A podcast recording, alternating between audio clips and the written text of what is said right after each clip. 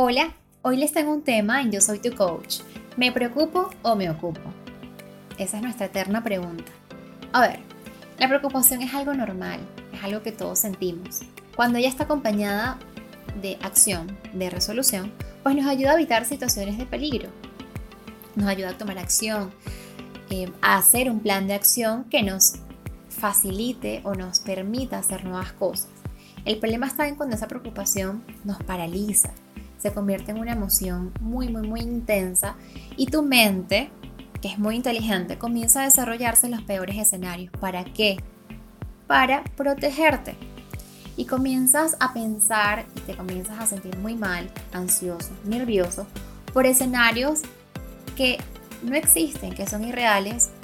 Tipo, por ejemplo, estar neurótico por lo que otros piensen de ti, estar muy nervioso, sentirte ansioso por eh, temas en tu trabajo que son futuros, que todavía no están ocurriendo en el tiempo presente.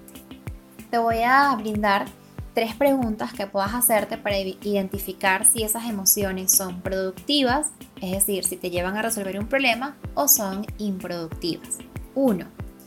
¿El problema es algo que enfrentas actualmente o es una situación imaginaria, es decir, que no existe en el momento presente? ¿Ok? Este problema, si es imaginario, ¿qué tan probable es que ocurra? Y la tercera es, ¿puedes hacer algo respecto al problema?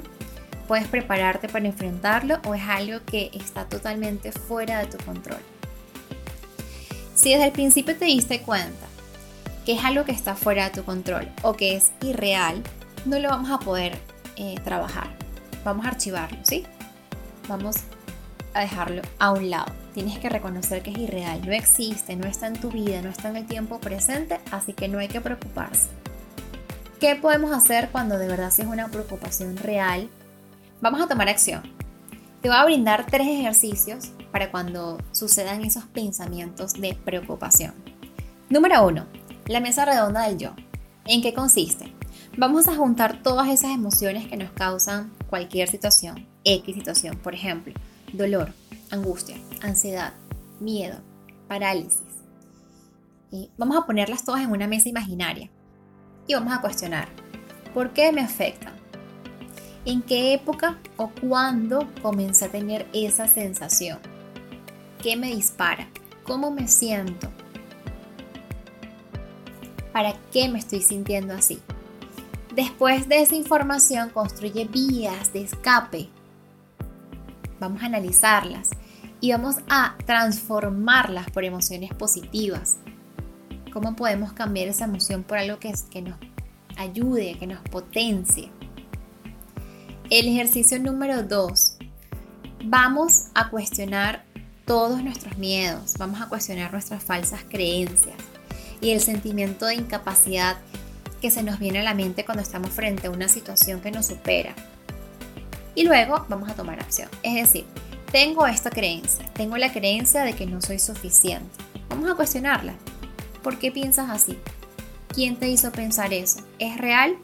¿No eres suficiente para quién? ¿No eres suficiente para qué? Y en base a eso, es un, es un trabajo que, que tienes que tomar conciencia.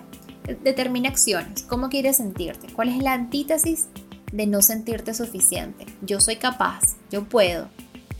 No soy experta en esto, pero lo estoy intentando y tiene mi mérito y tiene mi valor y me respeto.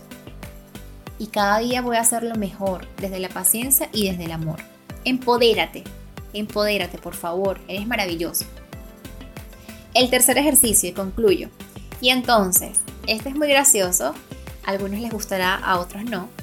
Y consiste en, bueno, todos esos pensamientos catastróficos que se nos vienen eh, a los pensamientos, al cerebro, vamos a, sí, vamos a decir, ok, sí, tengo este pensamiento que es el peor escenario que me he imaginado hasta ahora. Y entonces, ¿qué pasa si eso ocurre? ¿Qué ocurriría? ¿Qué podría pasar? La idea de este ejercicio es llegar hasta lo más profundo de ese escenario catastrófico que te estás imaginando y sencillamente decir, mira, no pasa nada, no es tan grave, hay soluciones. ¿Qué podría ser? Ok, este es el peor escenario, ¿qué hago? ¿Qué hago al respecto de esto? ¿Cómo lo podría solucionar? Y te vas a dar cuenta que, mira, nada es tan grande o tan preocupante o tan imposible para tener esta cabecita todo el día tiquiti, tiquiti, tiquiti, pensando en eso que nos agobia. Espero que les haya gustado esta primera sección de Yo soy tu coach con el tema ¿Me preocupo o me ocupo?